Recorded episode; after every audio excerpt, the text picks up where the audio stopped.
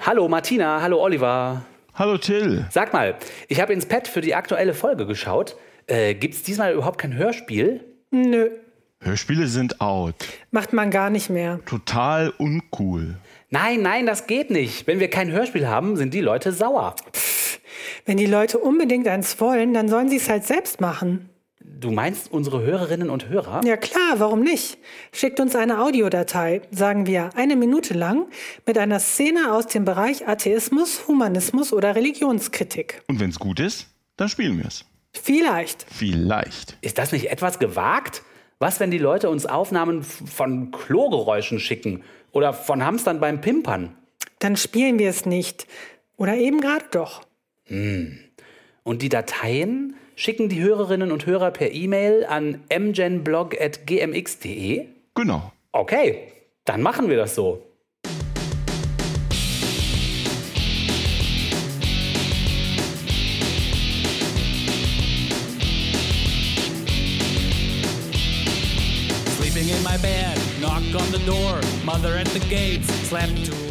Ja, hallo liebe Hörerinnen und Hörer.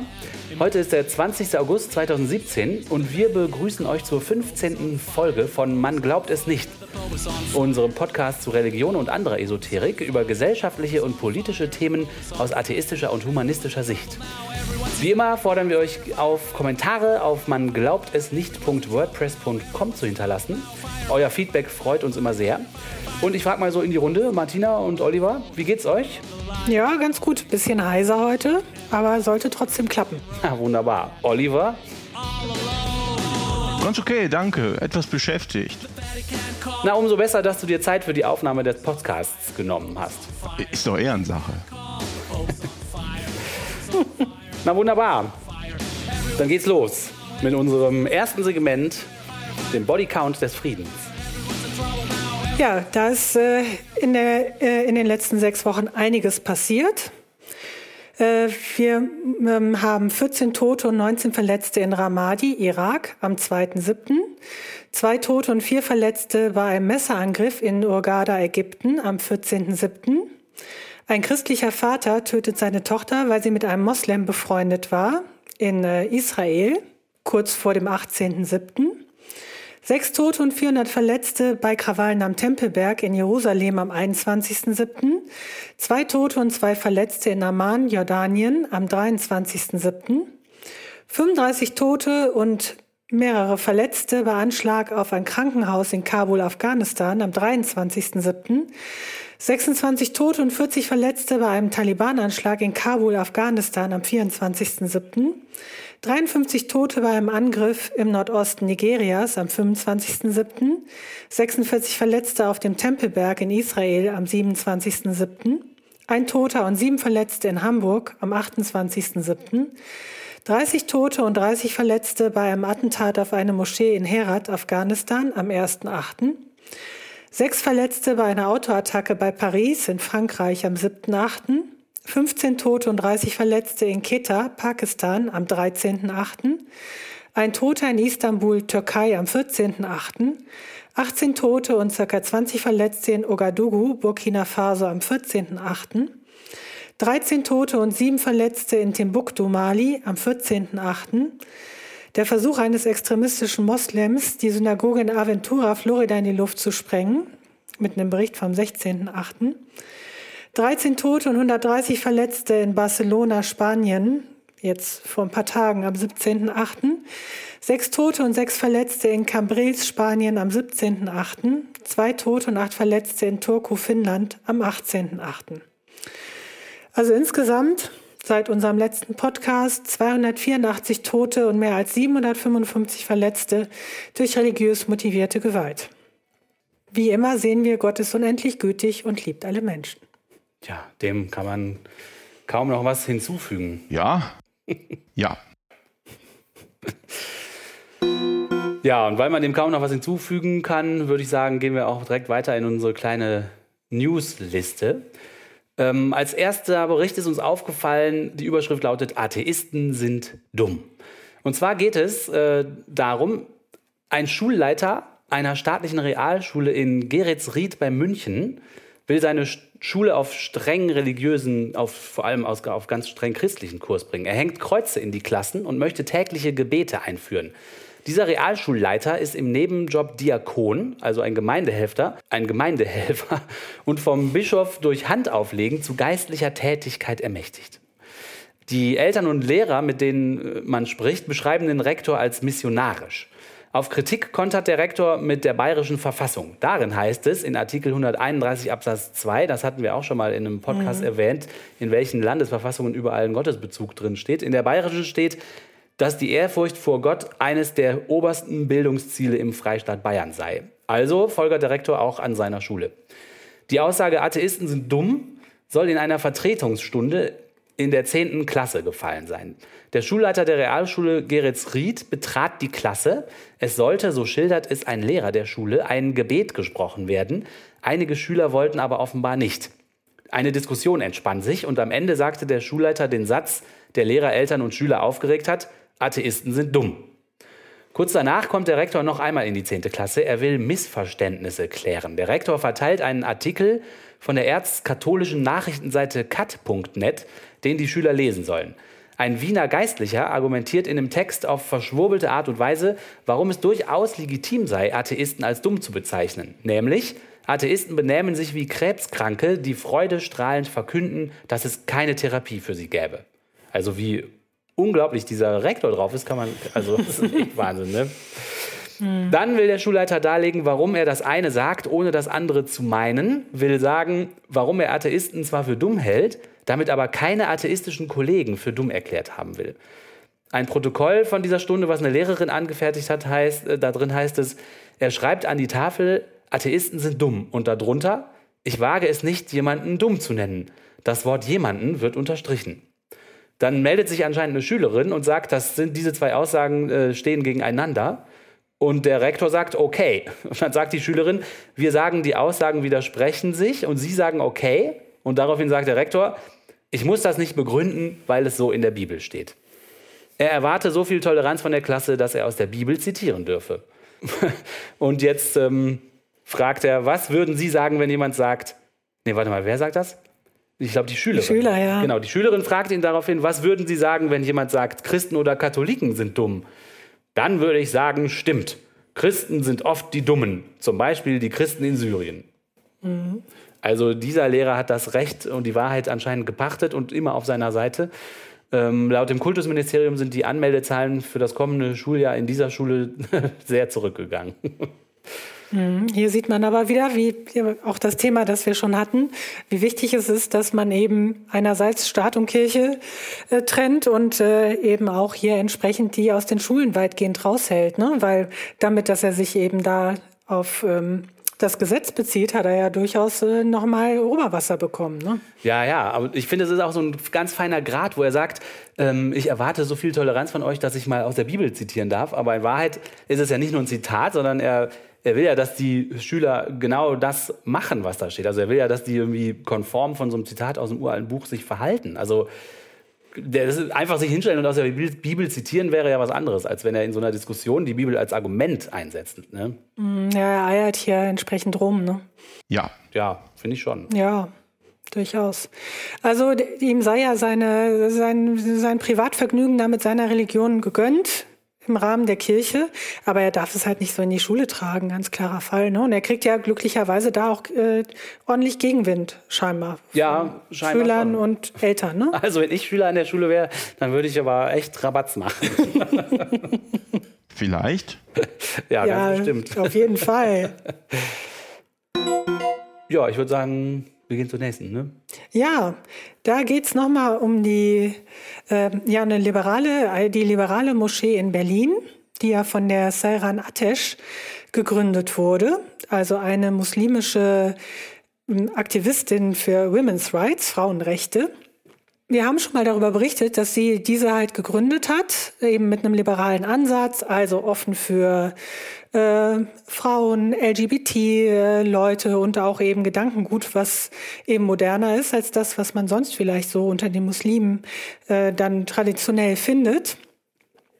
Äh, die hat sich jetzt nach äh, Großbritannien begeben unter Polizeischutz, traurigerweise. Wir hatten auch schon mal darüber berichtet, dass sie durchaus da auch Todesdrohungen bekommen hat, dadurch, dass sie hier äh, eben entsprechend etwas reformieren will äh, und versucht jetzt hier entsprechend auch diese Bewegung unterzubringen. Ne? Ja, mutige Frau, die Fall. Atesh. Ne? Und ähm, genau, die, die Moschee in Berlin heißt ja, es ist ja die Ibn Rushd Goethe Moschee.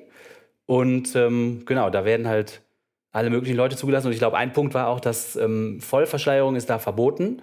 Und Frauen und Männer beten im gleichen Raum. Also das, da wird versucht, so ein, so ein liberalerer Islam irgendwie zu leben ne? oder zu praktizieren. Ja, mhm, auf jeden Fall. Ja, wir hatten ja damals auch die Diskussion, ist das denn nicht, äh, mh, also ist das denn nicht nur so ein, Verschleiern oder das halt so, dass eben den Leuten wieder ein bisschen also, dass man denen so ein bisschen Zucker gibt. Ne? Ja, wir sind ja gar nicht so traditionell, sondern wir Ja. sind liberaler, um sie dann doch bei der Stange zu halten.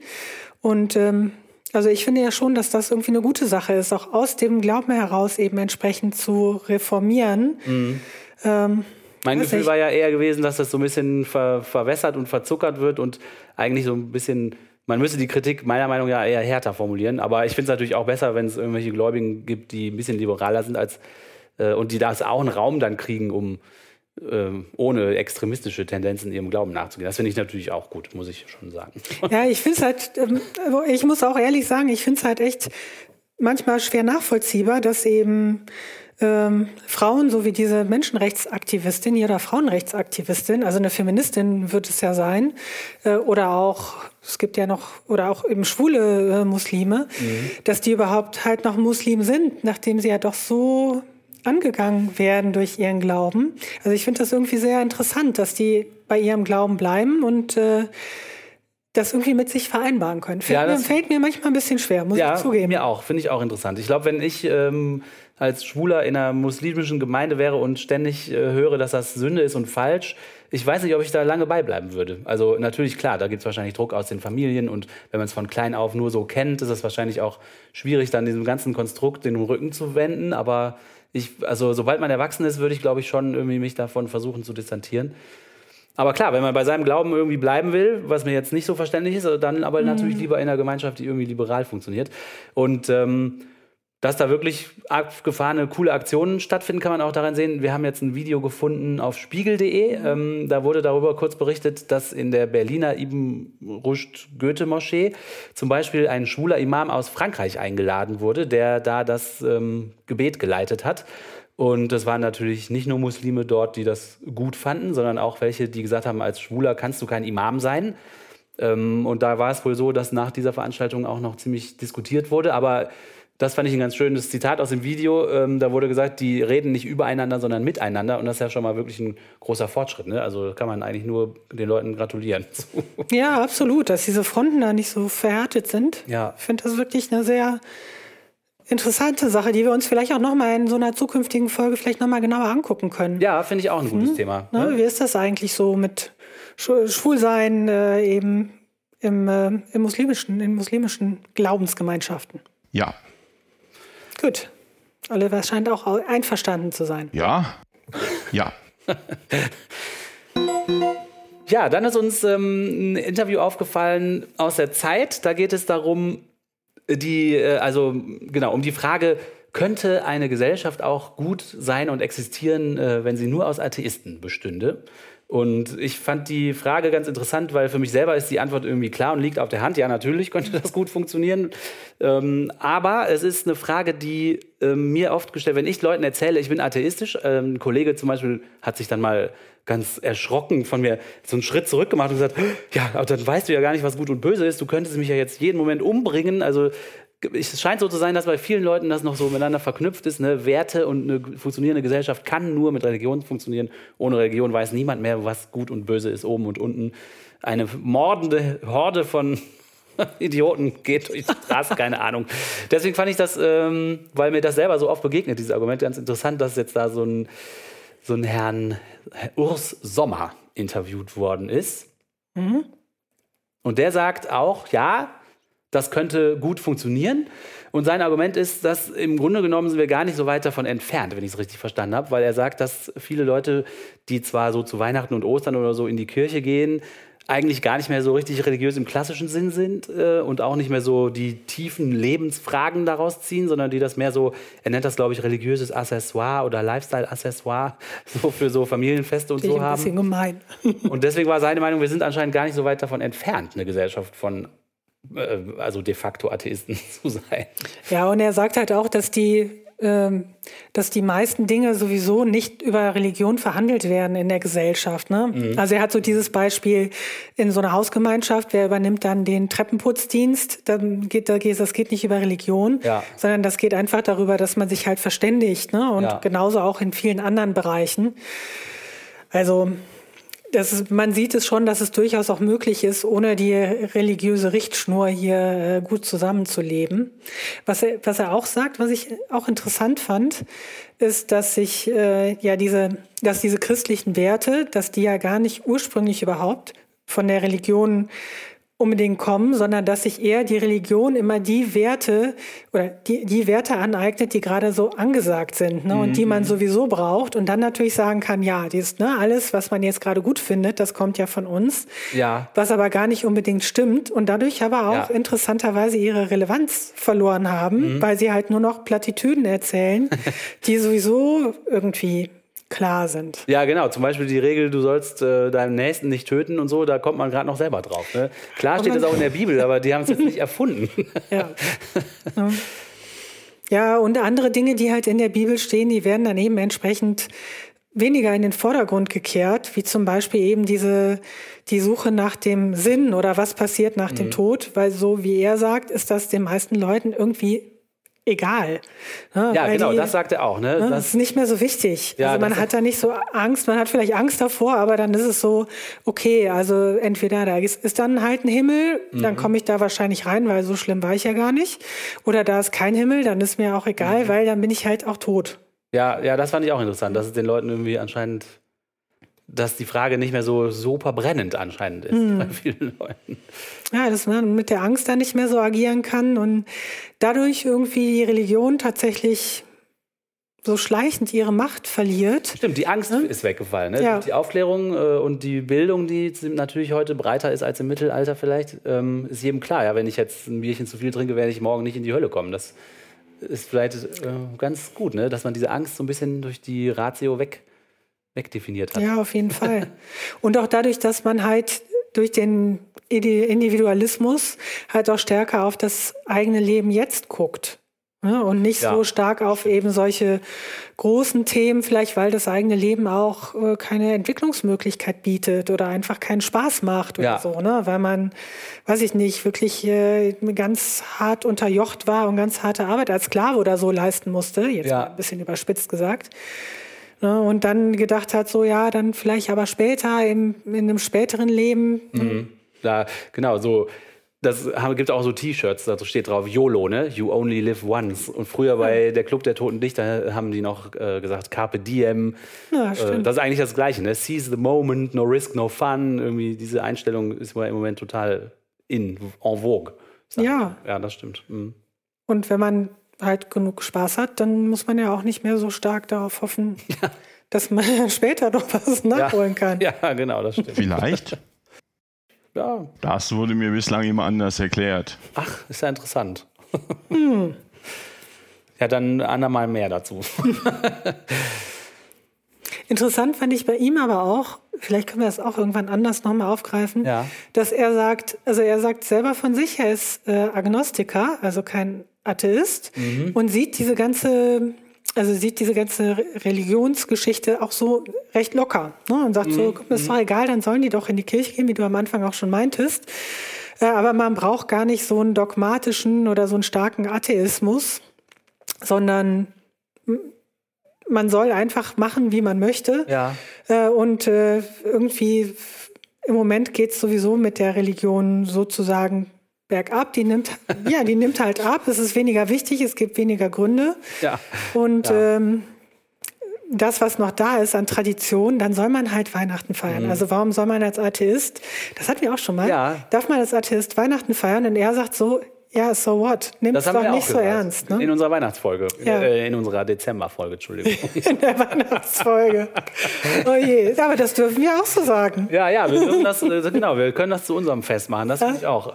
Aber den Punkt, den er sagt, wo er meint, äh, la- lass die Leute doch in die Kirche gehen, ist doch nicht so schlimm. So ganz kann ich mich dem nicht anschließen, weil ich finde schon, dass eine Kirche ja äh, auch heute noch eine Institution ist, die immer wieder Macht in der Gesellschaft ausüben will und auch über Regeln und Gesetzgebung bestimmen möchte. Wir haben ja schon mal kurz über solche Büros berichtet, die in den Landtagen und im Bundestag sitzen, katholische und evangelische, wo alle Themen, die zur Abstimmung kommen, schon mal vorbereitet werden und die Leute dann Flyer teilweise kriegen und sich da eine Meinung bilden sollen, die möglichst kirchenkonform ist. Also eine Macht, die so stark in der Gesellschaft darauf drängt, ihren Einfluss geltend zu machen, mh, finde ich schwer zu sagen, ja, sollen die Leute da hingehen, macht ja nichts. Finde ich, macht aber doch was, wenn man da so eine Agenda hat und wirklich mit Macht und Geld auch voranprescht.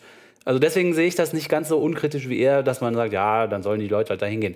Was die Leute im Wohnzimmer machen, ist mir wirklich egal. Ne? Also wenn die beten jeden Abend oder vor dem Essen oder das ist mir wirklich egal. Aber solange die in der Kirche sind, unterstützen die halt eine Organisation, die zum Beispiel gegen meine Werte ankämpft. Und das, ist, das stört mich natürlich. Ja, das ist Also- auch berechtigt. Ja, ja, das ist auch berechtigt. So, sobald da Einfluss genommen wird durch eben eine große Lobby, wir werden ja gleich nochmal auf die Zahlen zu sprechen kommen, Mhm. wie, wie viele Christen es überhaupt noch gibt in Deutschland. Ja, genau. Aber es sind ja noch viele. Und äh, klar, indem man da Mitglied ist, auch vielleicht eins, dass es alles nicht so ernst nimmt, unterstützt man natürlich schon die Ansichten von denen. Mhm. Genau, also ich habe zum Beispiel auch Bekannte, die sagen, ja, nee, eigentlich habe ich mit der Kirche nichts zu tun, ich gehe da nie hin, aber austreten will ich irgendwie auch nicht. Und Ja. warum, wissen sie doch nicht. Mir wäre das halt super lieb, wenn sie es machen würden, weil ich das halt für meine Werte wichtig fände, wenn diese Absolut. Organisation an Macht verliert. Aber ja, genau, also das ist auch die alte Frage halt, ne? Kirchenaustritt. Da kann man übrigens, liebe Hörerinnen und Hörer, die Seite empfehlen. empfehlen. Kirchenaustritt.de. Da sind nicht nur Zahlen, wie viele es gibt und so weiter so, zu finden, sondern auch praktische Hinweise, je nachdem, in welchem Bundesland ihr lebt, wie das eigentlich geht und eine ganz gute Anleitung. Also wer da noch zweifelt, kirchenaustritt.de. Es ist nicht sehr aufwendig und Nee. spart im Zweifelsfall noch Geld. Und spart Geld. Und man kann ja sich überlegen, was man mit dem Geld macht. Ne? Also ob man zum Beispiel sagt, ach, ich mache jetzt von demselben Geld ein Greenpeace-Spendenkonto oder irgendwas weiß ich. Oder man kauft sich ein Eis. Oder ganz Man viele Eis. Eis. Ja, das ist Ganz natürlich viele Eis. selbstsüchtig. Aber viele Leute sagen ja, ja, wenn ich das, die Kirchensteuer, die geht ja auch in gute Sachen, ne? Altersheime, Ja. Krankenhäuser. Und wenn die Leute das Bedürfnis haben, dass ihr Geld weiterhin zu solchen Institutionen fließt, kann man ja ganz einfach einen Spendendauerauftrag einrichten. Das ist, äh, glaube ich, sehr einfach und du kannst immer selber bestimmen, zweckgebunden, wofür es benutzt wird. Ne? Das Also ist richtig. für meine Begriffe viel sinnvoller. Kirchenaustritt.de. Dann haben wir entdeckt, dass es an der Frankfurter Goethe-Uni einen neuen Forschungsschwerpunkt geben wird. Und zwar wird das Verhältnis untersucht von Judentum, Christentum und Islam zu religiöser Vielfalt. Ähm, das Thema ist natürlich relativ wichtig heutzutage, weil viele Religionen miteinander leben. Die Globalisierung durchmischt immer mehr Menschen. Und die Goethe-Uni will also jetzt mit Geldern und auch Personal ähm, erforschen, wie die einzelnen Religionen, Religionen eigentlich zu Religionsvielfalt und zueinander auch stehen. Und hier in dem Artikel in der Frankfurter Allgemeinen Zeitung steht, dass die Forscher das Thema von einer neuen Seite in den Blick nehmen. Und zwar nicht die Suche nach der harmonisierenden Überwindung von Gegensätzen im Vordergrund steht, so wie jetzt zum Beispiel bei der Ökumene, wo man ja versucht, das alles wegzudiskutieren, sondern Vielmehr gehen die Wissenschaftler davon aus, dass Religionen grundsätzlich Position beziehen und somit konfliktträchtig sind.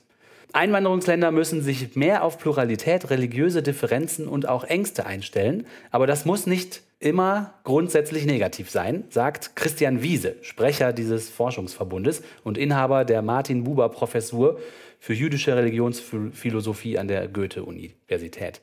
Also das scheint mir ja ein sehr praxisorientierter Forschungsansatz zu sein, Hört sich erstmal super an. den man ich. eigentlich erstmal begrüßen kann. Ne? ich bin sehr gespannt, was dabei rumkommt. Wenn man da wirklich mit einem offenen, ähm, wie heißt das, mit, einem offenen, mit einer offenen Einstellung dran geht, da findet man bestimmt ganz viel raus.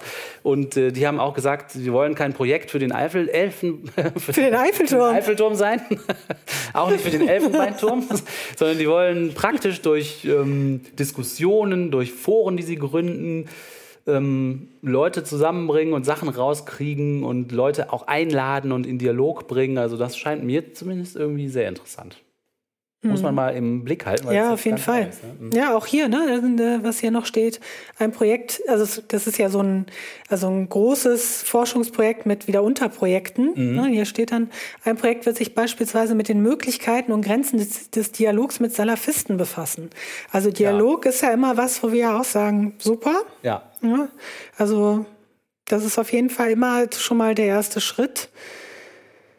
Und gerade zwischen Parteien, von denen man vielleicht denken würde, die können sich jetzt nicht so unbedingt miteinander gut unterhalten. Genau, und das auf einer Plattform, die erstmal nicht religiös ist, sondern weltlich neutral an der Universität, sodass jeder auf neutralem Boden steht und keine Angst hat, sein Gesicht zu verlieren. Ich glaube, das ist ganz geschickt gemacht. Ne? Also ich bin sehr gespannt, was dabei rauskommt. Werden wir im Blick behalten. Ja, werden wir auf jeden Fall im Blick behalten. Ja. Gut. Dann hatten wir noch ein eher trauriges Thema aus El Salvador, wo eine junge Frau äh, eine Totgeburt hatte im, ich glaube, achten Monat. Ähm, sie war Opfer einer Vergewaltigung, hat dann ihr Kind tot zur Welt gebracht oder das Kind ist kurz danach gestorben, man weiß es nicht so genau. Und sie ist zu 30 Jahren Haft verurteilt worden, weil sie sozusagen eine ja, eine, eine Abtreibung vorgenommen hat. Das ist jetzt aber wegen äh, Mord entsprechend verurteilt worden, weil es da sehr, sehr strenge Gesetze gibt, was eben äh, den Tod von Föten angeht. Ja, Wahnsinn. Ähm, also 30 Jahre, ne? Wahnsinn, also, ja. Das ist echt viel. Und das ist, ja, also Wahnsinn. Ich Also- meine, die hat ja echt ein Schicksal. Die ist vergewaltigt worden, dann schwanger geworden und dann hatte dann eine Totgeburt. Und jetzt muss sie 30 Jahre ins Gefängnis. Also, Also es ist auch nicht so, dass sie das Kind jetzt umgebracht hat. Äh, was wohl so war, ist, dass sie, dass sie das nicht gemerkt hat oder nicht merken wollte, dass sie jetzt schwanger ist.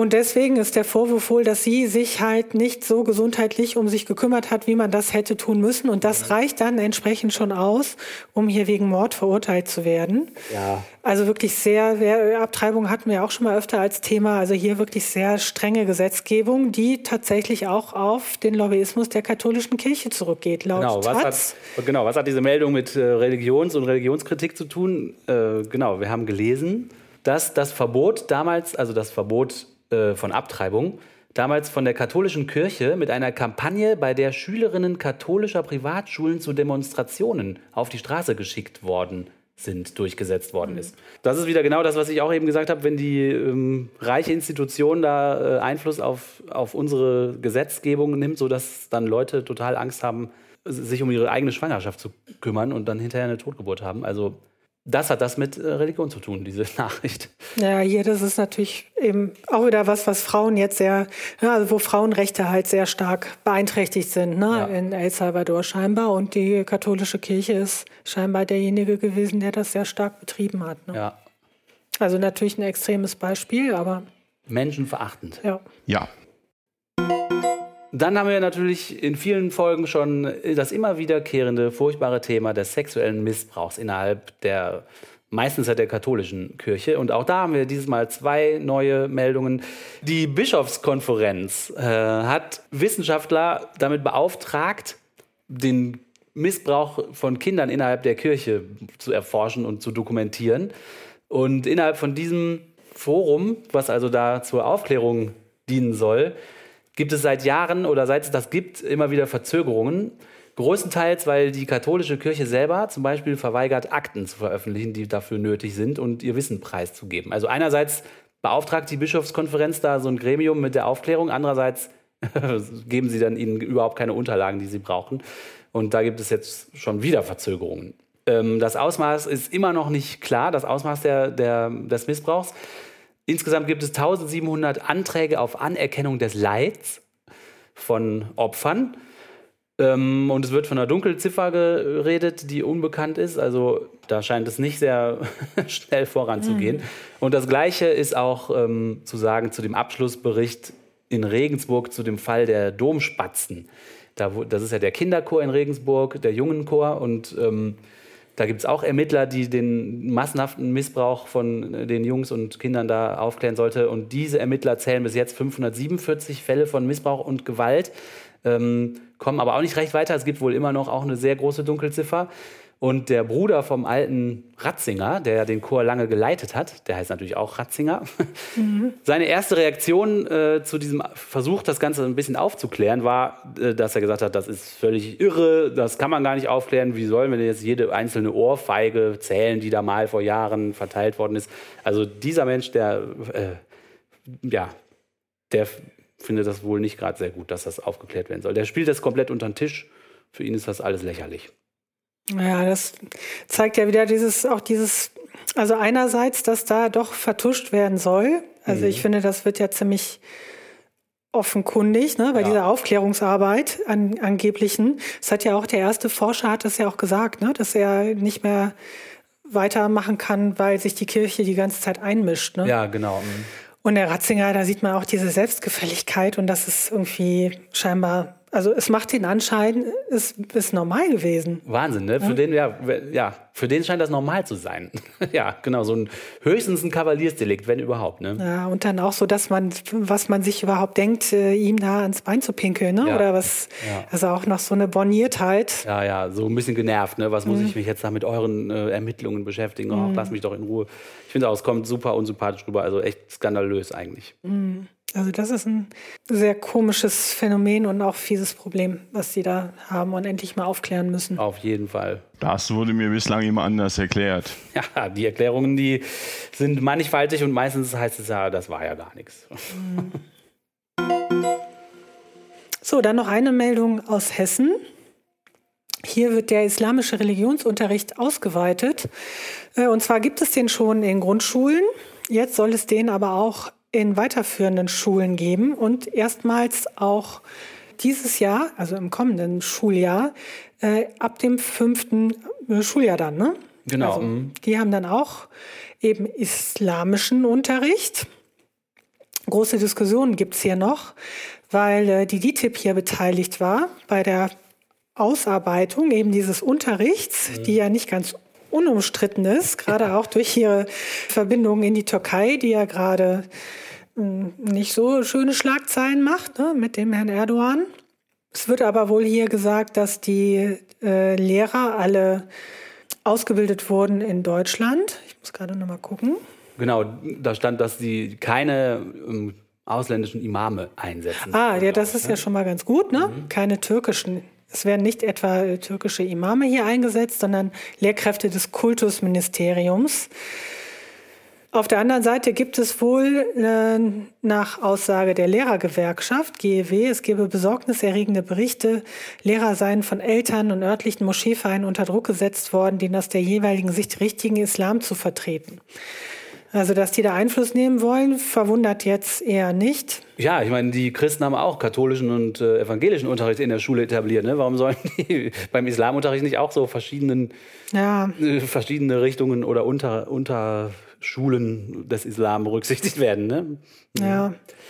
Also ich, ich sehe das auch wieder zweischneidig. Auf der einen Seite genau wie du sagst, es gibt nun mal den katholischen und den evangelischen Unterricht. Wenn es jetzt halt viele Muslime gibt, warum nicht auch den muslimischen? Im Grunde ja. soll es halt alles abgeschafft werden. Ne? Genau, zusammengefasst also, darüber lernen, aber nicht von den Geistlichen selber ja. da indoktriniert werden. Ne? Und was mich total verwundert hat bei dem Artikel war, da stand, nachdem es halt an den Grundschulen das schon länger gibt, kommen jetzt auch die weiterführenden Schulen. Und ich hätte gedacht, wenn ich das entscheiden dürfte, hätte ich es, glaube ich, umgekehrt gemacht. Ich hätte es zuerst in den weiterführenden Schulen eingesetzt, weil ich denken würde, okay, die Kinder sind da schon ein bisschen älter und können mehr reflektieren.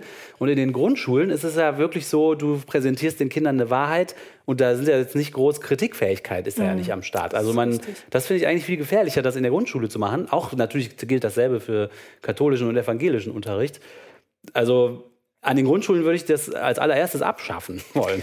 Ja, man wundert sich ja, auch darüber haben wir schon mal gesprochen, man wundert sich ja wirklich, wie stark das auch in ähm, staatlichen Grundschulen halt die Religion noch mhm. äh, verankert ist. Ne? Ja, also, dass ja. die auch wirklich dann zum Unterricht, äh, nicht zum Unterricht gehen, so hoffentlich auch.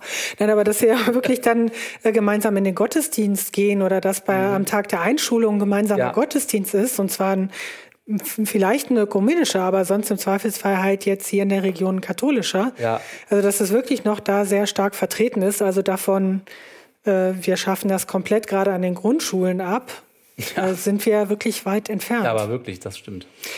Hm, aber nicht, also Ja, wenn dann aber so gewisse Organisationen, die eben auch durchaus so einen radikalen Hintergrund haben, da Einfluss nehmen, da kommt natürlich ein mulmiges Gefühl auf. Ja, finde ich auch, finde ich auch. Und wenn man hört, was in der katholischen Kirche passiert, kann man auch schon fast sagen, dass da eine radikale Organisation hinter dem katholischen Religionsunterricht steht. Kriegt man auch ein mulmiges Gefühl. Ja, Ja, und eben hatten wir hatten das Beispiel ja auch eben von dem äh, Realschullehrer, ne? der dann ja genau. auch genauso seine äh, seine Thesen da oder seinen Gedankengut da unterbringt. Das können natürlich hier die Religionslehrer können das natürlich auch machen und gerade wie du ja richtig sagst, ne, gerade die Kleinen sind da noch beeinflussbarer. ja. Und bei dem nochmal zurück zu dem katholischen ähm, Missionar, der da an der Schule Rektor ist.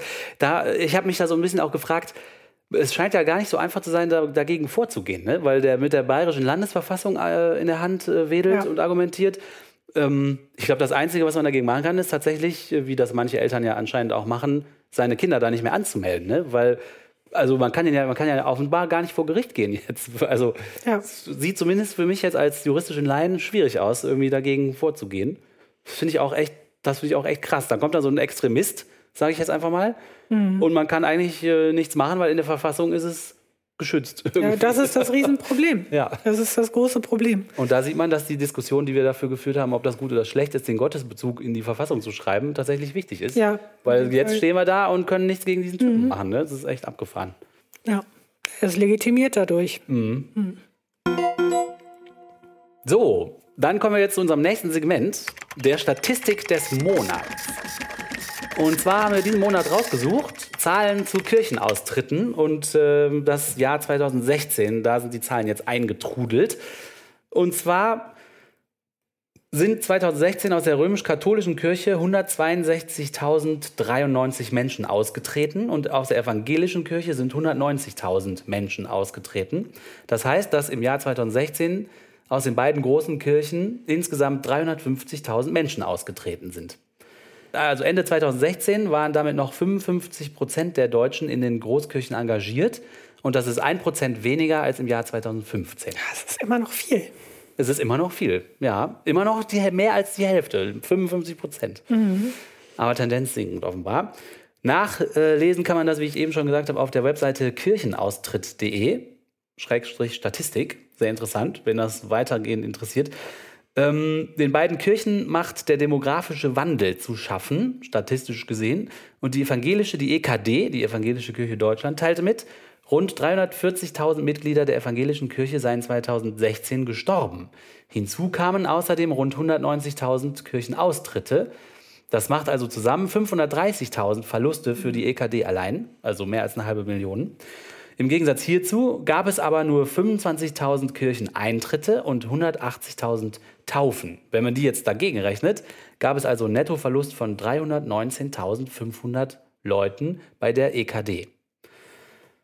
Lustigerweise sind die Zahlen der Kirchensteuereinnahmen entgegengesetzt. Die haben sich nämlich bei beiden großen Kirchen ein, zu einem neuen Rekordhoch summiert. Trotz sinkender Mitgliederzahlen erreichten die Kirchensteuereinnahmen 2016 knapp 11,6 Milliarden Euro. Das muss man sich mal bildlich Viel. vorstellen, ne? was das für eine Riesenmenge ist.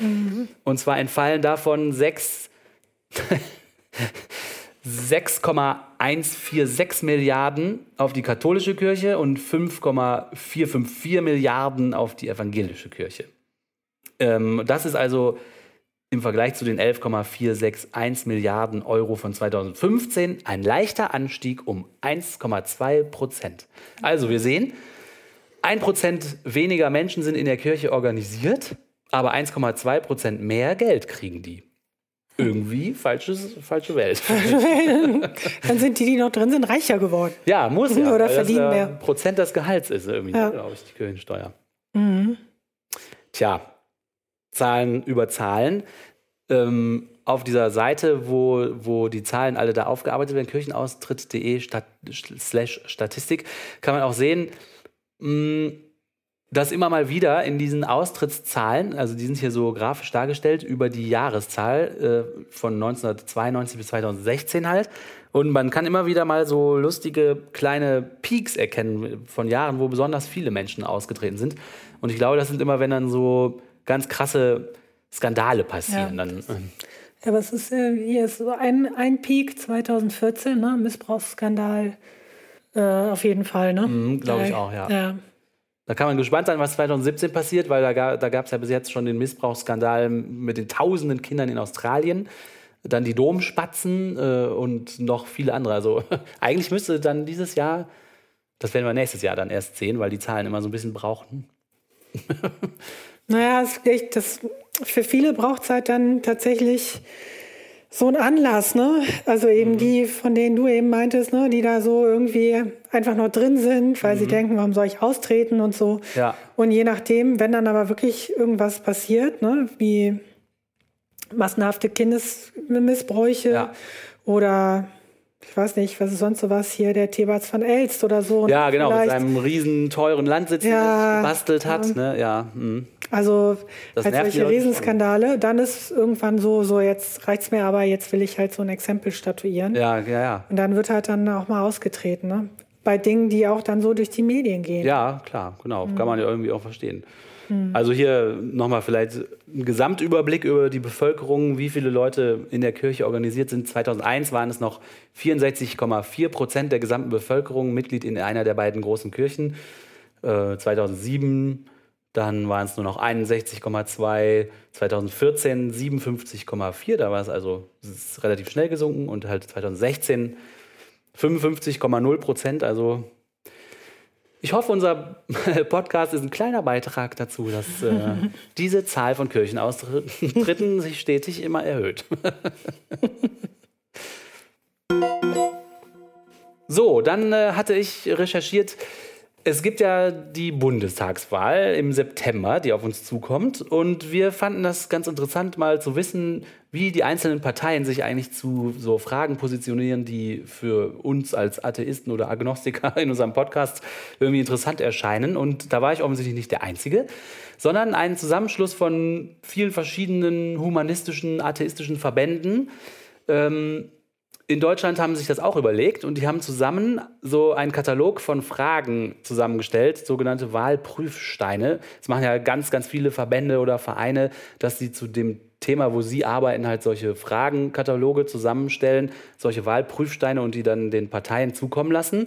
Und dann können die Mitglieder halt an den Antworten ablesen, wie die einzelnen Parteien zu dem Themengebiet, an dem man gerade interessiert ist, stehen.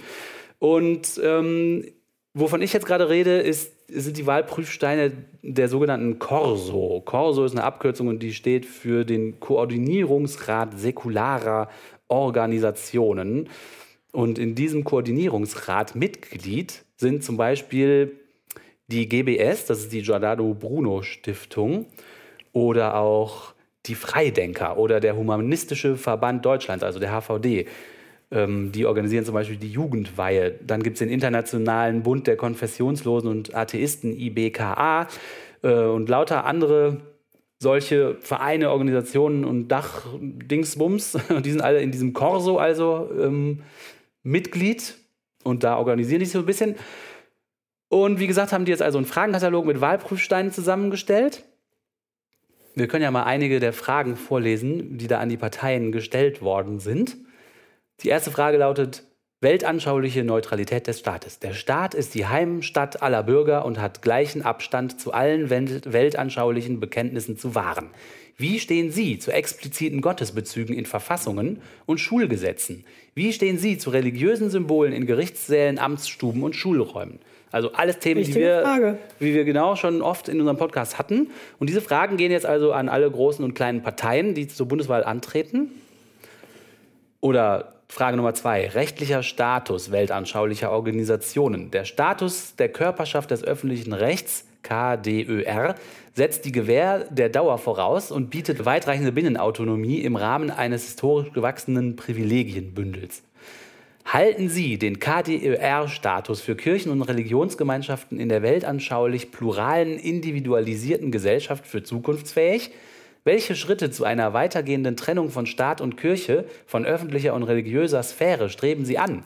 Wie stehen Sie zu Konkordaten und zu Staatsverträgen mit religiösen, aber auch mit nicht religiösen Gemeinschaften? Auch hier sieht man, das sind alles Themen, die wir schon mal besprochen haben. Ne? Diese äh, Staatsverträge, wo außer den Kirchensteuern noch weitere viele Millionen an die Kirchen vom deutschen Staat bezahlt werden. Und der HVD ist zum Beispiel der einzige Verband, den ich kenne, der auch als Körperchef des öffentlichen Rechts anerkannt ist, der eine explizit atheistische Weltanschauung vertritt. Mhm. Und das sind alles so Themen, die ja irgendwie wirklich super interessant sind. Und äh, jetzt ist es so, dass ich leider noch nirgendwo finden konnte, dass ähm, die, diese Antworten, diese gesammelten Antworten aller Parteien irgendwo veröffentlicht worden sind. Das Einzige, was ich finden konnte, war, dass die linken NRW, die haben auf ihrer Homepage veröffentlicht, äh, ihre Antworten zu allen möglichen solchen Wahlprüfsteinanfragen, die sie bekommen haben. Darunter auch diese Wahlprüfsteine. Also aber die ganzen anderen Antworten von allen anderen Parteien habe ich noch nirgendwo gefunden. Und das kann natürlich jetzt sein, dass das irgendwie alles im Sande verlaufen ist. Es kann aber auch sein, dass äh, der Corso einfach noch ein bisschen Zeit braucht, das aufzubereiten, sodass man das irgendwie schön im Internet präsentieren kann. Es kann alles Mögliche sein. Ich habe es nicht rausgefunden. Ich denke aber mal, dass so eine Aktion so aufwendig ist, dass da bestimmt noch was nachkommen wird. Mhm. Und äh, für alle, die das interessant finden und die sich auch fragen, was sollen wir denn jetzt wählen? Weil die Frage hört man ja auch ziemlich oft in letzter Zeit. Ja, absolut. Vielleicht kann so ein Fragenkatalog und die Antworten darauf ja ein bisschen Hilfestellung geben oder auch irgendwie Einblick geben, wie die Parteien funktionieren und wie die zu unseren Themen so stehen. Also würde ich mir selber und euch allen, liebe Hörerinnen und Hörer, sehr empfehlen, auf der Seite der Corso, die heißt www.corso-deutschland.de. Corso schreibt man K-O-R-S-O, also ist ja die Abkürzung von Koordinierungsrat säkulärer Organisationen. Also corso-deutschland.de. Da wird das irgendwann veröffentlicht, falls es veröffentlicht wird. Und ich würde da, also ich werde auf jeden Fall in den nächsten Wochen da immer mal wieder checken, was da, weil das interessiert mich schon sehr, muss ich sagen. Ja, auf jeden Fall. Das ist eine gute, eine gute Richtschnur, ne? Ja, mal genau. Nachzuschauen, äh, wie die eben zu den entsprechenden Themen stehen. Genau, und falls einer von euch, liebe Hörerinnen und Hörer, da mehr weiß als ich, ähm, dann gerne in den Kommentaren hinterlassen. Ja. Man glaubt es nicht.wordpress.com, da sind bestimmt alle dran interessiert. Also falls da jemand irgendwie was rausgekriegt hat, einfach reinposten. Genau, das wäre super. Mhm, bei der äh, NRW-Wahl gab es das auch, ne? Bei der NRW-Wahl gab es das und da habe ich auch die Ergebnisse äh, gefunden. Die sind alle veröffentlicht worden. Und mhm. ähm, Genau, das war sehr interessant, aber ich, jetzt ist natürlich äh, die Bundestagswahl nochmal eine Nummer größer. Mhm. Und deswegen hätte ich auch gedacht, dass sie das langsam mal an den Start bringen, weil es sind ja nicht mehr so viele Wochen jetzt. Und ähm, ich hätte gedacht, das wäre wichtig, das im August noch zu besprechen. Ja. Ja. Schauen wir mal. Wir, Schade, ne? Wir halten Ausschau ja. nach den Ergebnissen. Ja, ja. Na gut. Dann kommen wir heute zum zweiten Teil unseres Definitionsstündchens. Definitionen. Sehr gut. Und zwar hatten wir das letzte Mal die Begriffe Atheismus, Agnostizismus, Antitheismus versucht, ein bisschen auseinander zu deklinieren. Und wie wir in den Kommentaren von unserer letzten Podcast-Folge sehen konnten, äh, ist das auch bei euch auf ähm, fruchtbaren Boden gefallen. Ihr habt euch da auch drüber unterhalten, was jetzt das eine und was das andere bedeutet. Und ich glaube auch nicht, dass man jetzt da zu einem ganz abschließenden Ergebnis kommen kann. Aber es ist ja wichtig, zu, drüber zu reden und zu zeigen, dass diese Begriffe eben nicht so eindeutig äh, sind, wie man es gerne hätte mhm. oft. Also genau. Da das also offensichtlich auf fruchtbarem Boden gefallen ist, haben wir uns überlegt, dass wir in dieser Folge dem Begriff Humanismus etwas mehr nachgehen wollen, weil das ja so ein bisschen von vielen Leuten auch so verstanden wird als gute Alternative mh, hm, zur Religion an sich. Ne? Also wenn man jetzt nicht religiös ist, aber trotzdem sagt, natürlich kann man auch ohne Religion zu Werten und so weiter kommen, dann wird ja oft der Begriff des Humanismus ins Feld geführt für eine Weltanschauung oder Lebensweise oder was auch immer, wo man auch Werte herkommen mhm. kann. Mhm. Wir haben wieder mal nachgeguckt, ähm, was große Nachschlagewerke zu diesem Begriff anzubieten haben. Und zwar sagt zum Begriff Humanismus die Wikipedia, Humanismus ist eine seit dem 19. Jahrhundert gebräuchliche Bezeichnung für verschiedene, teils gegensätzliche geistige Strömungen in diversen historischen Ausformungen, unter denen der Renaissance-Humanismus begriffsbildend herausragt. Gemeinsam ist ihnen eine optimistische Einschätzung der Fähigkeit des Menschen, zu einer besseren Existenzform zu finden. Es wird ein Gesellschafts- und insbesondere Bildungsideal entworfen, dessen Verwirklichung jedem Menschen die bestmögliche Persönlichkeitsentfaltung ermöglichen soll. Damit verbindet sich Kritik an bestehenden Verhältnissen, die aus humanistischer Sicht diesem Ziel entgegenstehen. Hinsichtlich der konkreten Inhalte bestehen zwischen den einzelnen Humanismuskonzepten große Unterschiede, die sich aus der Verschiedenheit der anthropologischen Grundannahmen ergeben. Insbesondere besteht ein Gegensatz zwischen den Modellen, die aus der Tradition des Renaissance-Humanismus hervorgegangen sind und alternativen Entwürfen der Moderne, die sich in Opposition zum traditionellen Humanismus begreifen und mit ihm wenig gemeinsam haben, aber am Begriff Humanismus als Selbstbezeichnung festhalten. Also interessant finde ich hier, dass offenbar Humanismus nicht so leicht zu fassen ist, der Begriff. Also offensichtlich ist es für manche Leute eine Epoche. Für andere Leute ist es Kritik an bestehenden Gesellschaftszuständen in der Gesellschaft. Wieder andere ist es anscheinend eine philosophische Sicht ähm, oder die anthropologische Grundannahme, dass der Mensch dazu fähig ist, seine eigenen Verhältnisse zu verbessern.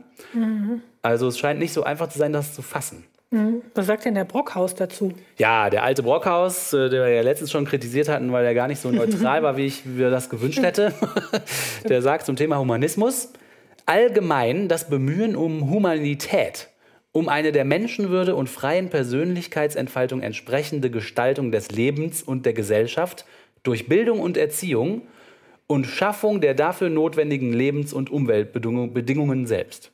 Was heißt denn die Abkürzung IES? Das ich Im engeren Sinne. Ah ja, guck. Im engeren Sinne dient der Begriff Humanismus als Epochenbezeichnung, verbunden mit dem Streben nach einer am Beispiel der Griechen und Römer ausgerichteten Humanität. Im 14. bis 16. Jahrhundert spricht man vom Renaissance-Humanismus oder Neuhumanismus. Hm, warte mal, nee, wie war das? Wie? Das ist ein bisschen kompliziert. 14. bis 16. Jahrhundert Renaissance-Humanismus, Neuhumanismus oder auch Zweiter Humanismus. Ab 1750 spricht man vom dritten Humanismus und äh, das ist, und genau, und dann kommt, nee, warte mal, wie habe ich das da aufgeschrieben? Wie kommen wir denn von aus jetzt zum Nationalsozialismus? Ja, weil im Nationalsozialismus gab es auch eine, eine Bewegung, die sich Humanismus nannte, aber da so Aria-Scheiße drin hatte. Die ah. wollten irgendwie die Verbesserung der Menschen. Und nicht der Lebensverhältnisse, sondern die Verbesserung des Menschen selbst. Und das war dann so ein komischer nationalsozialistischer, arischer Scheißhumanismus, der sich nur so genannt hat irgendwie. Okay. Also es gab offensichtlich vom 14. bis 16. Jahrhundert den sogenannten Renaissance-Humanismus. Dann gab es einen Neuhumanismus, einen zweiten Humanismus und der dritte Humanismus ist der von den Nazis, glaube ich. Okay. So. Also der, der Brockhaus, der definiert es durch Zeitabschnitten und Epochen. Hat aber auch diesen Aspekt, dass der Mensch dazu fähig ist, sich, sich seine eigene Gestaltung des Lebens und der Gesellschaft durch Bildung und Erziehung zu mhm. verbessern. Ne? Okay, das wäre jetzt auch meine, mein Verständnis gewesen, ne? dass man eben nicht eine Autorität von oben braucht, sondern mhm dass man davon ausgeht, dass der Mensch aus sich heraus eben sich weiterentwickeln kann. Genau. Will. Genau, und wenn ich es richtig in Erinnerung habe, habe ich auch Voll. gelesen, dass so die ersten Humanisten waren Christen und die wollten so ein bisschen aufbrechen, dass das Christentum und die Religion so nur für Gott ist und der Mensch sich so selber erniedrigt. Und die haben halt gesagt, die Religion muss für den Menschen sein und nicht dagegen.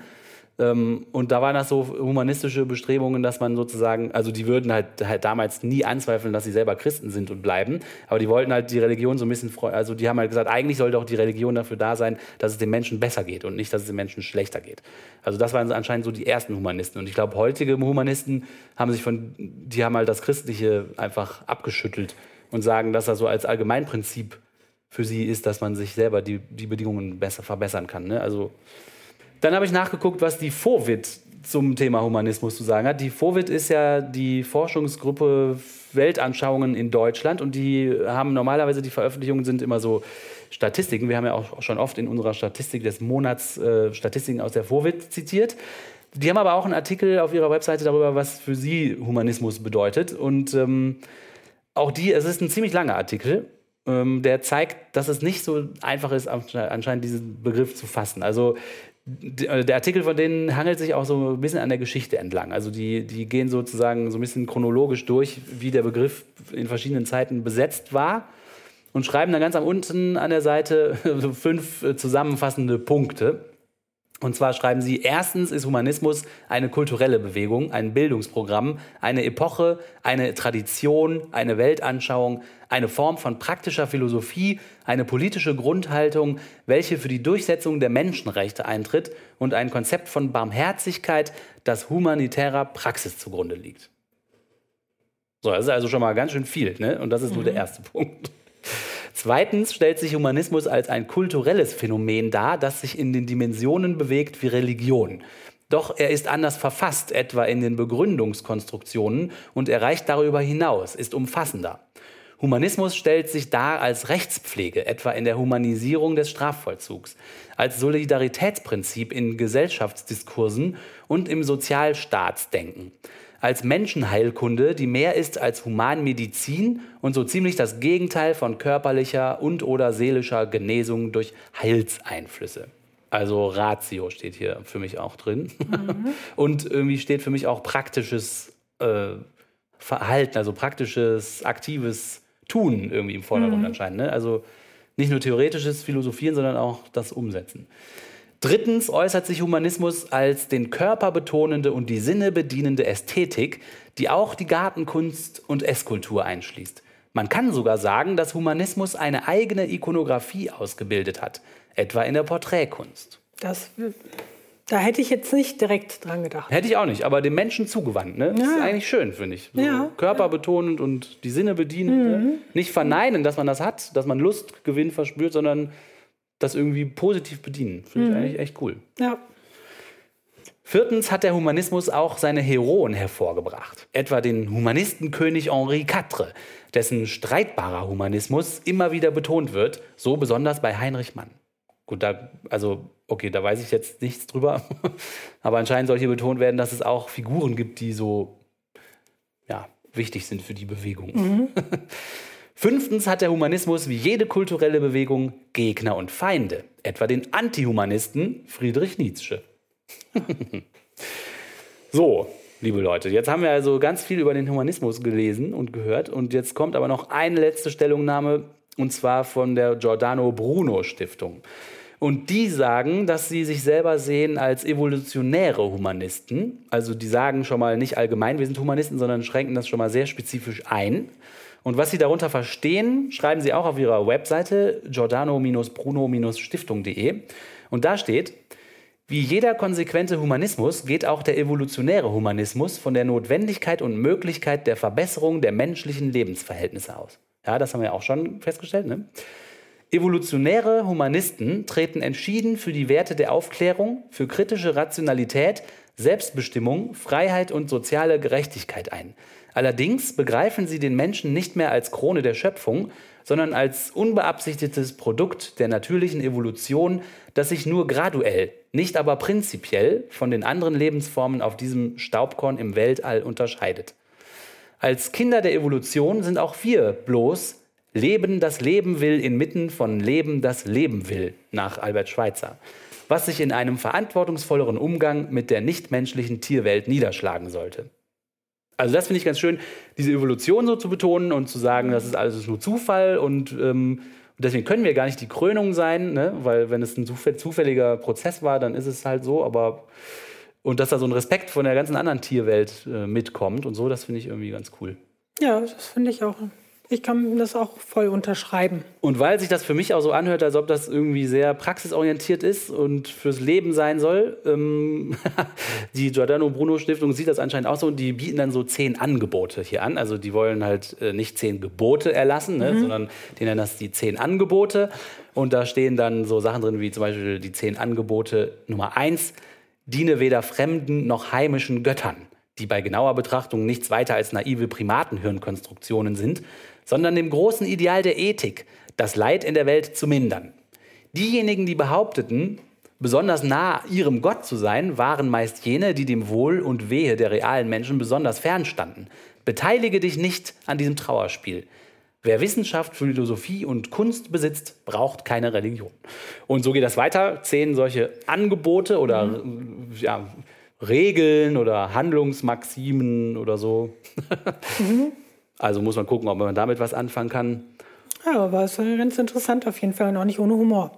Nicht ohne Humor, das glaube ich Das auch ist ehrlich auch ganz gesagt. gut. Ja, das stimmt. Soll ja auch Spaß machen. Vom äh, Michael Schmidt-Salomon gibt es in seinem Buch auch so ein, so ein Gedicht, irgendwie so, ein- so, eine, so, so ein Vaterunser, aber umgedichtet auf den Humanismus. Ähm, und dann ist das auch schon ziemlich kitschig äh, und so ein bisschen triefend, aber ich glaube, da steckt auch eine gehörige Portion Augenzwinkern. Also, also, ja.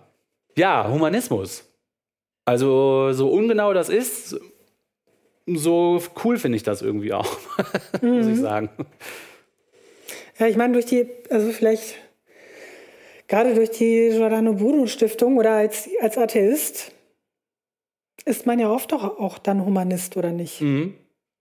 Ja, ich glaube auch. Oder es ist eine, als Alternative. Wobei die Frage ist, wie du eben meintest, ne, die, also Christen können ja auch durchaus Humanisten sein. Das schließt sich vielleicht auch nicht gegenseitig aus. Oder würdest du sagen, das schließt sich aus? Ich weiß nicht, ob es sich ausschließt. Ich glaube sogar eher nicht, weil ich ja äh, schon oft gesagt habe, dass ich finde, wenn die Christen sagen, wir haben so tolle Werte, dann sage ich ja immer, ja gut, äh, die habt ihr halt nicht erfunden. Die sind, da sind gute Werte dabei, die ihr habt. Äh, und wenn man diese Werte vertritt, dann vertritt man schon einen ganz großen Kanon der Werte, die auch der, der Humanismus offenbar vertritt, glaube ich. Das heißt, da gibt es bestimmt riesige Schnittmengen. Das glaube ich schon. Also gerade weil ich halt behaupte, dass die Christen ganz viele von den sogenannten christlichen Werten gar nicht selber erfunden haben, Absolut. dass das nämlich eigentlich humanistische Werte zu sein Ja. scheinen. Und ich glaube auch, dass viele von den Werten nicht so schwer sind, darauf zu kommen. Also wenn man sich mal hinsetzt mit ein paar vernünftigen Leuten und überlegt, wie macht man denn eine Gesellschaft und wie kommt man klar, ich glaube, da ganz viele von den Sachen kommt man relativ schnell drauf. Ja. Ja, würde ich auch so sehen, dass, da, dass es da bestimmt eine große Schnittmenge gibt. Aber es doch der Humanismus, Humanismus eben doch so gesehen wird als Alternative. Ne? Ja, ja, ähm, weil der sich halt, äh, der braucht halt nicht diese Hilfskonstruktion über irgendwelche überirdischen Instanzen. Ne? Das ist halt das Wichtige. Das ist das der wichtige Unterschied. Ähm, ohne, also rein einfach mit dem, was wir haben, zu arbeiten. Was haben wir? Wir haben Intellekt, wir haben unsere Welt, unsere Natur, wir haben uns gegenseitig, wir haben Tiere. Was machen wir jetzt damit? Und rein sich darauf zu verlassen, was man mit der Ratio und seinen sieben Sinnen erkennen und entdecken kann. Ne? Und nicht jetzt zurückzugreifen bei Fragen, die man nicht beantworten kann, auf Instanzen, von denen wir selber sagen, da können wir nicht wissen, wie die das wollen würden. Und das finde ich, glaube ich, die Stärke. Da bleibt zwar immer Lücken und immer unbeantwortete Fragen, aber ich glaube, gerade diese Lücken und unbeantworteten Fragen in seinem Weltbild zu haben, kann man das, das kann man, glaube ich, als Stärke sehen und als, als guten, positiven Punkt von so einem mit Absicht lückenhaften Weltbild. Ja. mhm. Ja, aber interessant, das nochmal so, sich auf jeden Fall nochmal so anzuschauen. Fand ich auch, ja. Mhm. Und interessant fand ich auch, dass in fast allen Sachen, wo ich nachgeguckt habe, standen, äh, also es waren extrem lange Texte, wovon ich jetzt auch nur Ausschnitte vorgelesen habe. Und obwohl die so lang waren, haben die es nicht sehr präzise gemacht. Okay, also dann kann man sagen, okay, von, von der und der Epoche war es so geprägt und so. Ne? Das ist natürlich schon mal etwas präziser als so ganz allgemein. Aber ich fand es relativ interessant, dass das nicht, dass es anscheinend nicht so einfach ist, da jetzt ganz genau zu sagen, was es ist. Dadurch, dass es anscheinend so viele Untergruppierungen oder auch geschichtliche Entwicklungen da gab. Ja, auf jeden Fall. Und auch im Laufe der Zeit dann immer Umdeutungen. Ne? Ja, vielleicht ist dadurch auch durch diese etwas äh, schwammigere Definition das Streitpotenzial nicht so hoch, ne? wie bei Atheist oder Antitheist oder Agnostiker. Vielleicht, Ja, stimmt, kann man viel unterbringen. Ne? ja, genau, weil man irgendwie Das stimmt. die Schnittmengen sind wahrscheinlich, selbst wenn man was Verschiedenes meint, immer noch so groß, dass es im normalen Gespräch nicht auffallen wird, dass man was leicht anders äh, meinte. Ne? Das könnte ich mir vorstellen. Ja, vor allen Dingen, wenn es eben diese Schnittstellen gibt ne? und man jetzt sagen kann, ich bin Christ und Humanist, Ja, ja, Also- ja. dann muss man da eigentlich nicht großartig drüber streiten. Ich glaube, was, was sich ein bisschen mehr widerspricht, ist evolutionärer Humanist und Das, Christ. das glaube ich auch, ja. Weil die ja explizit Ja. sagen, wir sind nicht die Krönung der, die Krönung der Schöpfung, Ja. wir sind ein Zufallsprodukt. Wir, und das geht natürlich schon in diese Richtung äh, gegen die Kreationisten ganz stark, ne, sich Ja. davon abzusetzen. Äh, und nicht jeder Christ ist ein Kreationist natürlich, aber Mhm. ich glaube, da gibt es auf jeden Fall mehr Reibungspunkte. Ja, das glaube ich auch, aber bei vielen, ich glaube auch bei vielen Leuten, gar nicht unbedingt nur äh, solchen, die irgendwie religiös motiviert sind. Ja, ne? ja. Weil das natürlich auch die Tierrechte sehr stark in den Vordergrund dann auch spielt. Ne? Ja, ich In glaube, dem es Moment, wo man sich da nicht mehr so sehr von abhebt. Also das, glaube ich, geht vielen Leuten gegen den Strich. Ja, und ich glaube, es gibt innerhalb der äh, Giordano Bruno Stiftung und bei den Humanisten auch eine große, so eine vegetarische ähm, Ja. Stoßrichtung. Ja. Ja, Ja, habe ich mir gedacht schon. Ja, ja. ja. Ist ja auch wichtig, ne? Also wenn man das ernst meint mit äh, so Rechten für alle und wir sind eigentlich auch nur Tiere, die halt ein bisschen anders sind als andere Tiere, dann und wir sa- sagen für uns gewisse Regeln, ist ja eigentlich logisch, dass man dann für die Tiere eigentlich dieselben Regeln festsetzt, ne? Ist auf jeden Fall folgerichtig und konsequent. Ja. Wäre jetzt nicht so mein Diskussionsschwerpunkt, glaube ich, aber schon auf jeden Fall ein interessanter Aspekt. Also auf jeden Fall verändert das das Weltbild von vielen schon radikal, ne? wenn man so denkt. Wenn man so, ja, das glaube ich auch. Ja. Mhm. Können wir vielleicht ja noch mal ein andermal diskutieren, wenn der Oliver ein bisschen mehr Zeit hat für uns. Ja, vielleicht. Ja, finde ich aber auch äh, interessant auf jeden Fall. Wir kommen zu unserem nächsten Segment. Hörer beschimpfen Podcaster. Caster. Kommentare, Kommentieren. Kommentieren. Ja, ähm, ich habe wieder lustige Kommentare rausgesucht. Ihr habt äh, uns schöne Kommentare geschenkt. Einige habe ich rausgesucht, für alle reicht ja die Zeit nie, ähm, aber einige, die mir aufgefallen sind. Ähm, und zwar zuerst mal zu unserer letzten Podcast-Folge, die hieß Viel zu schwierig. Und da schreibt ein User namens Anonymous, und jetzt weiß ich gar nicht, ob Anonymous äh, der Name ist, den unser WordPress-System jedem gibt, der anonym postet, oder ob das tatsächlich ein User ist, der sich diesen Namen als Witz gegeben hat da bin ich jetzt, das muss ich mal, wahrscheinlich wisst ihr das alle, nur ich nicht. Auf jeden Fall schreibt Anonymous am 30.07. Die moderne Wissenschaft hat untersucht, welche Bedingungen erfüllt werden müssen, damit auf einem Planet das Leben mit seiner Vielfalt überhaupt möglich ist. Zufällig entsteht gar nichts, weil es Zufall gar nicht gibt. Einzig und allein gibt es unsere Unwissenheit, aber keinen Zufall. Schauen wir uns das alles an. Und dann führt er wirklich in einem riesen Posting äh, ganz viele Punkte auf, warum auf der Erde Leben entstehen konnte. Also es muss eine bestimmte Entfernung zur Sonne geben, eine bestimmte Tageszeitdauer, eine bestimmte Rotationsgeschwindigkeit, Sauerstoffgehalt, Wasser, mhm. irgendwelche Elemente, Temperaturen, alles Mögliche, die, die, die Schräglage der Erdachse und so weiter und so weiter und sagt, seht ihr, guck mal, so bei so vielen Details, die hier genau richtig stimmen, wäre man ja total idiotisch, wenn man glaubt, das wäre Zufall. Also er schlussfolgert darauf, es muss einen Gott geben. Mhm. Nein. Finde ich nämlich auch. Nein. Nein, weil meiner Meinung nach, also genau, dann ähm, das Lustige ist, natürlich habt ihr auch sofort darauf geantwortet. Ähm, Bernd Kammermeier nimmt da ziemlich viele Punkte, äh, die der Typ schreibt, auseinander und äh, User Unknown auch.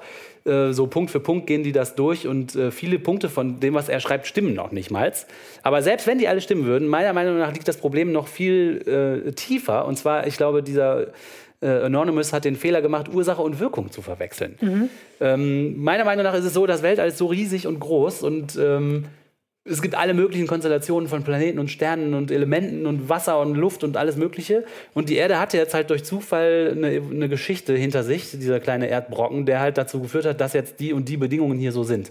Und deshalb konnte dann Leben entstehen. Ja. Und nicht umgekehrt. Das ist nicht umgekehrt so, weil hier Leben ist, kann man schlussfolgern, dass das jemand so hingebaut hat. Also mhm. meiner Meinung nach wird hier Ursache und Wirkung vertauscht. Und deswegen habe ich mir auch gar nicht mehr die Mühe gemacht, zu gucken, ob all diese Punkte, die der aufzählt, jetzt überhaupt Sinn machen. Aber anscheinend ist noch nicht mal das gegeben. Naja, aber stimmt, das ist so dieses, äh, dieses Problem, dass man von von jetzt auf früher zurückguckt mhm. und dann denkt so, ah, das ist ja super stringent. Mhm. Aber diese ganzen Fehlversuche, dieses alles, was nicht geklappt hat, ja. das wird halt nicht berücksichtigt. Ne? Genau. Und alles, was nicht geklappt hat, findet man ja, wenn man mit dem Fernrohr ins Weltall guckt. Also viel mehr Planeten haben ja kein Leben als Leben. Ja, also bis jetzt haben wir noch keinen gefunden, wo wir hundertprozentig sagen können, da gibt es Leben. Das heißt, das sind die ganzen Fehlversuche. Das heißt, das unterstützt meine Theorie, dass äh, das Leben hier nicht hingebastelt worden ist, sondern durch Zufall entstanden ist, weil zufällig dieser eine Planet diese Form von Leben, die wir jetzt kennen, unterstützt. Mhm. Also. Naja, aber oft ist das genauso, wie du sagst. Ne? Oft so im, im, Retrospekt sieht das dann so aus, oh, das fügt sich alles so ineinander. Mhm. Das ist bei vielen Dingen so, auch wenn man sich irgendwelche Unternehmensgeschichten anguckt oder so, ist jetzt natürlich was ganz anderes. aber stimmt, stimmt. Ja, aber da denkt man auch so, das ist ja super, wie das halt äh, funktioniert hat, aber bei 100.000 anderen Unternehmen hat es ja. halt nicht funktioniert. Ne? Ja, das genau. Und die blendet man einfach aus, ne? genau. Mhm. Weil es die nicht mehr gibt oder weil man die nicht sieht, ja klar. Also die Wahrnehmung kann man überhaupt nur haben, weil es hier entstanden ist. Durch Zufall. Das stimmt. Ein schönes Schlusswort. Ja. Unser nächster Kommentar, äh, den hat der Oliver gefunden. Und zwar in einem Blogartikel, der schon, der Artikel ist etwas älter, aber der Kommentar ist ganz neu. Der Artikel hieß zur nicht reduzierbaren Komplexität des menschlichen Auges. Könnt ihr googeln, wenn ihr wollt. Man glaubt es nicht.wordpress.com. Äh, und in dem Artikel ging es darum, ähm, diese Leute zu widerlegen, die sich gegen die Evolution richten, indem die sagen, ja, es gibt so komplexe Organe in der Natur, zum Beispiel das menschliche Auge, die können unmöglich äh, durch Evolution entstanden sein, weil da gibt es ja nur immer nur ganz kleine Schritte. Und das menschliche Auge ist so komplex, das kann nur auf einmal entstanden sein. Das kann nicht durch verschiedene äh, evolutionäre Schritte hintereinander passiert sein, weil das einfach zu komplex ist. Und darüber ging der Artikel. Und der User Fred schrieb am, 8, am 12.8. Frage, wie lange müsste zum Beispiel ein Menschenpaar leben, bis ihre total verschiedenen Fortpflanzungsorgane betriebsbereit sind, um Leben weiterzugeben? Jedes lebende Individuum kann sich doch nur fortpflanzen, wenn die entsprechenden Organe innerhalb seiner Lebensspanne voll entwickelt sind. Richard Dawkins schreibt, dass sich Organe entwickeln, die aus unzähligen, aufeinanderfolgenden geringfügigen Modifikationen, die ausreichend einfach sind, um durch Zufall, während Millionen von Jahrzehnten zu entstehen. Und zwar im Buch Der blinde Uhrmacher. Zufall kontra Logik? Was soll man glauben? Fragt jetzt User Fred.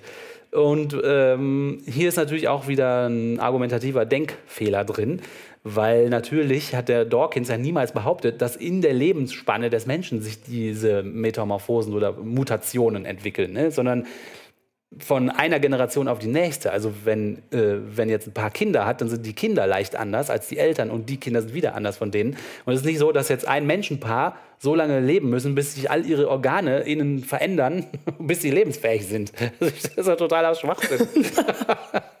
also da kommt irgendein Fleischklumpen auf die Welt und dann lebt er tausend Jahre und dann ist es auf einmal ein Mensch. Nein. nee, das, ich finde die Argumentation auch sehr schwer nachzuvollziehen. Ja. Also diese hier. Also es gibt halt irgendein primitives Wesen, was sich fortpflanzen kann. Da funktionieren ja die Fortpflanzungsorgane schon. Und der Nachkomme ist ein bisschen komplexer und der Nachkomme ist wieder ein bisschen komplexer. Deswegen dauert das Millionen Jahre. Aber nicht, weil ein Organismus so lange lebt. Also nee, und es gibt ja auch also Vorformen. Es ist ja jetzt nicht so, dass sich jetzt zum Beispiel die Geschlechtsorgane so nur beim Menschen finden, sondern dieses Grundprinzip findet sich ja auch bei anderen Säugetieren. Ja, und auch die Leute, die dann sagen, ja, wie lange muss jetzt das Känguru von der Klippe springen, bis ihm äh, Flügel von einem Adler wachsen? Das ist ja total idiotisch. Also das wird ja nicht innerhalb der Lebensspanne von einem Tier sein, sondern halt mhm. die Kinder von dem haben dann einen leichten Vorteil, wenn die sowas ausgebildet haben wie ein Flügel und die Kinder von dem haben dann vielleicht noch einen größeren Vorteil und können mehr Kinder zeugen als die Tiere, die diesen leichten Vorteil nicht haben und so. Deswegen dauert das so lange, ne? Nicht, weil, der, weil das Känguru Millionen Jahre lebt, bis die Flügel wachsen. Also. Okay. Ja, also User Fred, denk noch mal drüber nach vielleicht. Dann sammeln wir auch gerne immer Kommentare auf YouTube ein. Ich glaube, unser Publikum auf YouTube ist ein völlig anderes als äh, das Publikum, was wir auf, als Leser auf dem Blog haben. Ist wahrscheinlich wieder ein anderes, was den Podcast hört. Aber bei YouTube scheint mir ein völlig anderes Publikum unterwegs mhm. zu sein. Allein schon die Rechtschreibung und Satzbauten sind also da kommen auf jeden Fall die lustigsten Beschimpfungen zustande. Ähm, wir haben ein kleines Video auf YouTube zu dem Thema Bargeldverbot. Da geht es um diese Prophezeiung, die angeblich in der Bibel steht, dass irgendwann das Bargeld verboten wird. Und wir hatten da relativ schlüssig äh, argumentiert, dass das alles falsch ist und überhaupt gar nicht so gemeint ist und so weiter. Und da kommt, der ist relativ oft angeklickt und da kommen auch wirklich lustige ähm, Kommentare. Eins lese ich mal, eins äh, wollte ich mal hier bringen. Der, der User heißt Fore Hazard 2011 oder Vor Hazard 2011. Der schreibt, Leute, ihr seid so dumm bei dem Gespräch. Es braucht kein RFID-Chip zu sein. Es könnte auch ein EAN-Code sein, auf dem sich D666 schon immer befindet. Bei allem Scheiß, den ihr kauft und eine Ware, die gehandelt wird, seid ihr so oder so schon durch eure juristische Person. Der tote Gegenstand, der ihr seid mit diesem Status. Lacht nur, ihr Idioten. Ihr werdet die Ersten sein, die über die Klippe springen. Erinnert euch mal an den Film Terminator 1, wo Kyleriase, Sarah Connor seinen Ehrencode zeigte. es sind bloß keine Cyborgs, die euch den Arsch aufreißen wollen und euch versklaven wollen wie in Terminator gezeigt, es sind Bankiers Familien, die reichsten Schwanzlutscher des Planeten, die euch versklaven. Ihr seid so dumm und habt kein bisschen Maße im Schädel, euch den Scheißdreck, der hier unmittelbar vor unseren Augen passiert und auch noch schlimmer werden wird, zusammenzureimen. Und so weiter und so weiter. Es geht immer weiter. Die meisten von euch sind zu blöd, mal nachzudenken, weil ihr alle zu sehr hirngewaschen seid. Macht den Schädel mal wieder frisch, lasst mal eure Fantasie spielen, dann könnt ihr euch den Scheiß, der auf euch zukommen könnte und auch kommen wird, bildlich vorstellen. Hm, Da ist jemand aber auf jeden Fall aufgebracht. ja, aufgebracht und das ist echt ein langes Posting, also der geht immer weiter und weiter. Also, ja, aber das ist ein typisches Beispiel für so einen Kommentar, den wir auf YouTube einheimsen. Ich, YouTube kann man einem dann immer, das fragt dann, ja, so, also YouTube hat so einen Ordner angelegt, wo es sagt, ja, das, dieser Kommentar war wahrscheinlich Spam. Und fast alle Kommentare landen erstmal da drin und ich muss sie dann da freischalten, weil ich finde das relativ witzig. Ich finde das eigentlich ganz cool, wenn die anderen Leute sehen, was da für ein Schwachsinn drunter steht. Hm, absolut. Ja, das scheint ja auch jemand zu sein, der also glaubt, dass das Bargeldverbot eine Bedrohung darstellt. Ja, und dass das, Also, ja, dass das dass real es kommt, dass ja. real ist. Ja, ja.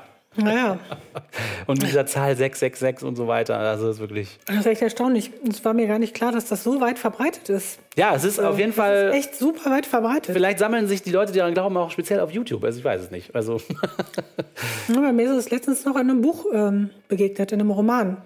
Wo, auch Ah, ja. das, also wo dann einer der äh, Protagonisten dann Ja. eben auch äh, dem Bargeldverbots, der Bargeldverbotsthese, Ja. auch mit diesem Zeichnen des Tieres und so, Ja. wie wir das besprochen haben, äh, anhängig ist. ja, irre, ne?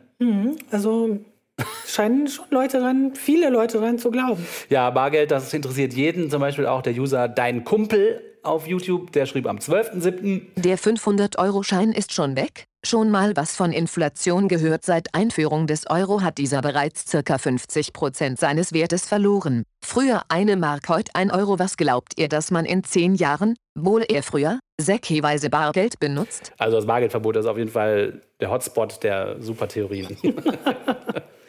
Ja, Haben wir genau ins Schwarze getroffen. das ist eine tolle Theorie. Ja.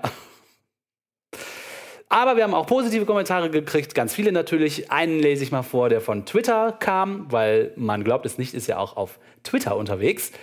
Ähm, da müsst ihr suchen nach dem User namens mgenblog, heißt er bei Twitter, also mit dem Ad-Zeichen vorne dran.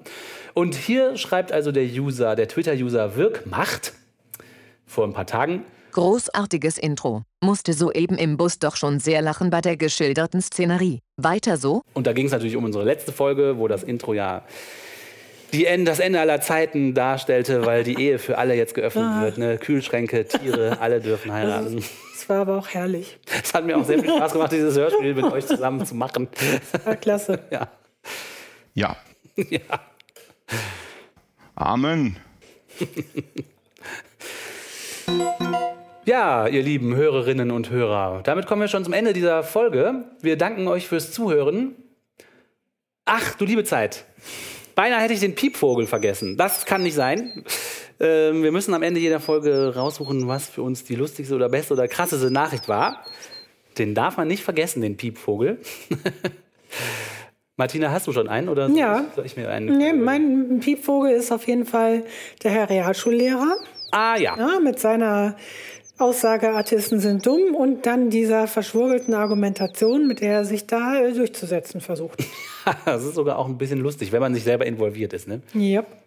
Und wenn es eben nicht um die Verfassung auch noch gehen würde, auf die er sich bezieht. Ja, ja, sehr gut.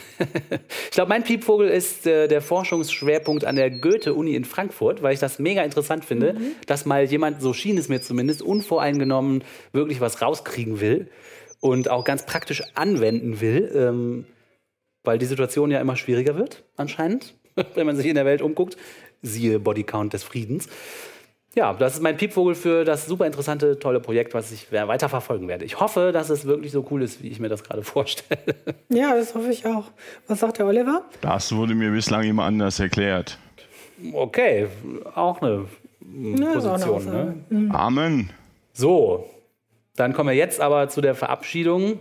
Ich danke euch, wie gesagt, nochmal fürs Zuhören, fürs Dabeisein. Wir freuen uns, dass ihr uns hört, liebe Hörerinnen und Hörer. wir fordern euch auch mal wieder auf, äh, Kommentare zu hinterlassen in der Unterdingsterbumsterbar auf YouTube oder auf unserem Blog man glaubt es nicht.wordpress.com oder ihr twittert uns an oder ihr schreibt uns eine E-Mail an mgenblog.gmx.de. Wenn ihr Lust habt, könnt ihr unseren Podcast auch bei iTunes bewerten, dann steigt es in den Suchergebnissen, das ist sehr praktisch. Ich wollte nochmal sagen, dass die Kommentare, die ihr auf unserem Blog hinterlassen könnt, komplett anonym sein können. Also ihr müsst jetzt nicht irgendwie eure E-Mail-Adresse oder Namen angeben. Also wer es unkompliziert mag, das haben wir extra so eingerichtet. Auf man glaubt es nicht.wordpress.com kann man anonym und easy peasy seine Meinung abgeben. Wir sind ja auch ohne Nachnamen unterwegs, deswegen dürft ihr das auch sein. Auf jeden Fall. Also, bis zum nächsten Mal hoffentlich. Tschüss. Tschüss. Tschüss.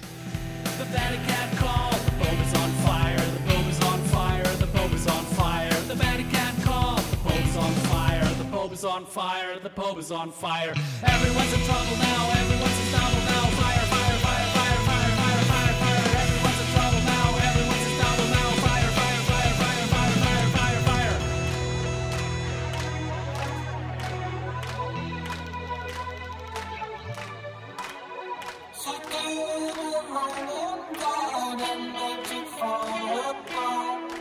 Nothing's on me, smoking on that offense, but I'm a grown man.